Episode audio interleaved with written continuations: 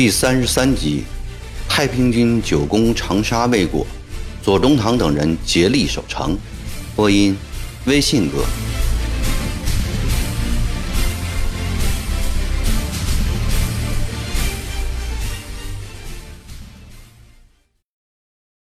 就在长沙城里，张、江、左等人为守城精心策划的时候，太平天国北王魏昌辉、天王郑丞相秦日纲，奉天王洪秀全之令，率领一万人马背道兼程，赶到长沙南门外。萧朝贵、石达开、韦昌辉、秦日纲等人商量，决定再发动一次全面进攻。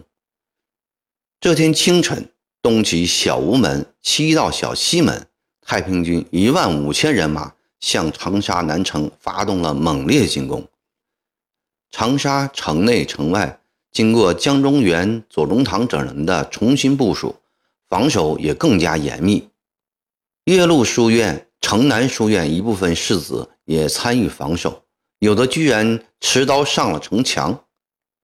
每天五千两银子按时发下去，对稳定军心也起了些作用。这次双方争斗比上次更显得激烈。天津阁附近的拼搏尤其残酷。江中源的楚勇在对面蔡公坟站住制高点，天尼阁上又安放了那座五千斤的炮王，火力强大。太平军一时没有占到上风。但在其他地方，他们都取得了胜利。战士们靠近墙根，架设云梯，正在一个接一个的登墙。他们接受上次的教训，离墙头还有丈八远时，就抛出带有铁钩的软绳，钩子挂住墙头清兵的衣裤，用力一拖，就连人一起拖了下来。然后收起绳子，抽出腰刀杀上去。这些清兵大部分因朝廷常常欠饷，官长又克扣，积了一肚子怨气。虽说这几天多领了几两银子，但到底不愿意拿命去换。见势不对，便纷纷逃窜。太平军这方面正是出山之虎，以一当十，士气高昂，一段又一段城墙被他们所占领。当地面上两军肉搏之际。有一条地道正在紧张地堆放炸药和地雷。这条地道不仅穿过城墙，而且已到达城内天妃宫旁。天妃宫里，邓少良和一批大小头目们正在开怀畅饮。他们以功臣自居，根本不理睬外面的战斗。宫里的人大都喝得七八分醉了，嘴里仍在喊着。哥俩好啊，三星照啊，五魁首啊！郑少良搂着一个唱曲的姑娘，要把一杯酒硬灌给她喝。一个亲兵轻轻走上前说：“大人，外面炮声响得厉害，弟兄们醉成这样，怕会误事吧？”“不要紧，我们是在城内，不攻破城，他们能进来吗？”兄弟们援救有功，不要坏了他们的兴头。说罢，重重地掐了一下唱曲姑娘的粉脸，疼得那姑娘尖叫。邓少良乐了大笑。突然，一声巨响，城墙炸开一个大缺口。康禄率领一批兵士穿过缺口，直奔天妃宫来。郑少良还没弄清楚发生什么事情。康禄一刀捅进他身边那个亲兵的胸膛，郑少良急忙抽出佩剑抵挡，边战边退，在门口跨上一匹马，顺着南正街往城里逃去。那些烂醉的大小头目，大部分被太平军战士像割韭菜似的割去了脑袋。天妃宫被占领后，南城魁星楼侧又一声巨响，天崩地裂。砖石横飞，城墙被炸开五丈多宽，清兵慌了神，纷纷往城里奔去。左宗棠骑马过来，喝令清兵返回堵住，但这些逃兵都不认识他，继续向前跑。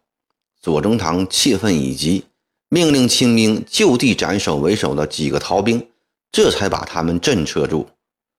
左宗棠叫清兵把火药桶、油桶往缺口抛掷，然后点燃火，霎时在缺口周围燃起一道火墙，阻挡城外太平军兵士的进攻。左宗棠又令赶紧用石块填缺口，不管是谁向缺口抛一块石，赏钱一千文。一时间，石块从各处飞来。不但太平军兵士被砸伤、砸死很多，正在搏斗的清兵也有不少被砸。一个亲兵对左宗棠说：“左师爷，石头打死我们许多人，传令不抛了吧？”左宗棠双眼怒睁，喝道：“胡说！是几条命要紧，还是成杀仇人要紧啊？先投石，打死的以后再服血。”天心阁下，萧朝贵冒着火石，骑马挥刀冲上前。他真想飞到墙头，亲手砍翻城墙上的妖头。忽然，一颗炮子射过来，萧朝贵感到眼前一黑，从马背上栽下。亲兵们急忙围过来，但见朝贵满头是血，已经不能说话了。城墙上的清兵们狂呼乱叫。打死萧朝贵啦！打死萧朝贵啦！正在进攻的各队将士一听萧朝贵阵亡，顿时乱了阵脚。清兵趁机猛攻，康禄等冲进城里的兵士们也不得不又从缺口冲出来。石达开见状，急令鸣金收兵。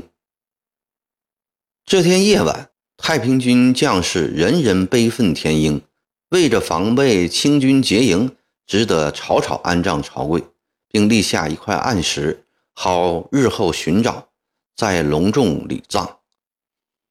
第二天凌晨，东王杨秀清带着三千人马来到妙高峰下，并告诉大家，天王率领大队人马已驻扎在石马铺。东王的到来使军心为之一振。妙高峰。药王庙里，东王姚秀清主持的高级将领军事会议即将结束。经过一个下午的热烈讨论，杨秀清开始做总结。全体将领的眼睛都望着他。这位广西紫金山的烧炭工今年三十二岁，浓眉大眼，身材不高，强壮精干，浑身似乎有永远使不尽的力气。眼睛闪出两道光芒，既威严又皎洁，既深邃又热情。他用洪亮的广西官话说：“西王殿下死在长沙城下，我们以湖南青妖不共戴天，此仇一定要报。但我们的进军目标是金陵，长沙只是路过站，一取即取。若以牺牲数千将士的代价来换长沙城。”则大可不必。刚才翼王殿下的意见很对，我们一面佯装全力攻城，另一方面派出得力人员到河西打粮，待全军粮食足够后，便直下越州，取道洞庭湖，进入长江。明天便由翼王带三千人马渡湘江而西，这边由北王和天官正丞相负责攻城。天王陛下过两天就到，待天王陛下到后，我们再定北进日期。众将齐声拥护。第二天，翼王石达开率领三千人马渡过湘江。过江的时候，石达开让康禄带五百人埋伏在水陆洲上，并面授机宜。渡江后，石达开顺利占领龙回潭、阳湖。控制通往宁乡、湘阴的大路，并从岳麓山下的地主们手中轻易地得到了七八万斤新粮。消息传到城内，巡抚衙门又是一阵惊慌。张亮基连夜与左宗棠商量对策。左宗棠说：“石达开带人在河西掠粮，可见贼对短期破城没有把握。以宗棠看来。”洪秀全、杨秀清下部的打算不出两条：一位长期屯兵城外与我抗衡，一位掠足粮草准备远洋。这一年多来，他们一路炫城略地，并不久留。桂林围而未破，则绕道炫泉州。从贼之一贯行事来看，放弃长沙远洋他处的可能性较大。张亮基说：“但愿如先生所分析，长毛早日离开湖南境内。然则洪阳未走之前，如何对付呢？”目前不管他们走还是不走，先要歼灭石达开一股。石达开只有三千人马，且离开贼之老巢。我们选调五千人，分成三部分，以一千人驻扎水陆州，堵其归路；另外四千分两队南北包抄，将这股人马歼灭后，贼军心必乱。但这三路人马分别由谁来带领呢？左宗棠捻着胡须，像问张亮基，又像是自问。张亮基说：“我看驻水陆州义军由广西提督向荣带领，他一路尾追长毛，经验最丰富。包抄两路则由绥宁总兵何春、河南、河北总兵王嘉林分别带领。你以为如何啊？”左宗棠沉默一会儿。缓缓地说：“宗堂刚来，对诸将才能性情尚不甚了解。大人既然定了，就这么办吧。”次日，向荣、何春、王嘉林分别带领各自人马离城过江。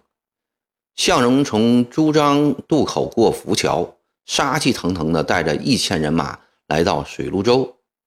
却被太平军的一把火烧了个呜呼哀哉，一千人马被烧死杀死八九百。南北包抄的两支人马听说水陆州的向荣全军覆没，都吓虚了胆，交战不到一个时辰便大败而逃。为争夺浮桥，又在湘江中淹死几百人。左宗棠站在天津阁上，看到水陆洲火起。三路人马全都败逃，不觉长叹，心里说道：“当年诸葛亮初出茅庐，便在博望坡以火攻取胜，而使关张心服。想不到我左宗棠初出，却中了别人的火攻之计。金亮就这样不如古亮吗？”继而又想，这般绿营官兵真是一群饭桶。既令水陆州全军失败，南北两路尚有四千人马，何以如此不中用？左宗棠从心里鄙夷这般酒囊饭袋，他暗暗决定，今后必须亲自选择一批将官，重新招募一支新兵，严格训练，一扫绿营积习，否则纵有诸葛之谋，也不能在战场上取胜。石达开在河西的胜利，极大的鼓舞了围城的将士。不少将领向杨秀清提出，赴此机会再次攻城。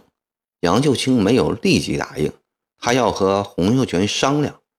将近黄昏，洪秀全带着一班侍卫悄悄来到妙高峰上，他屏退左右，与杨秀清闭门密谈了半夜。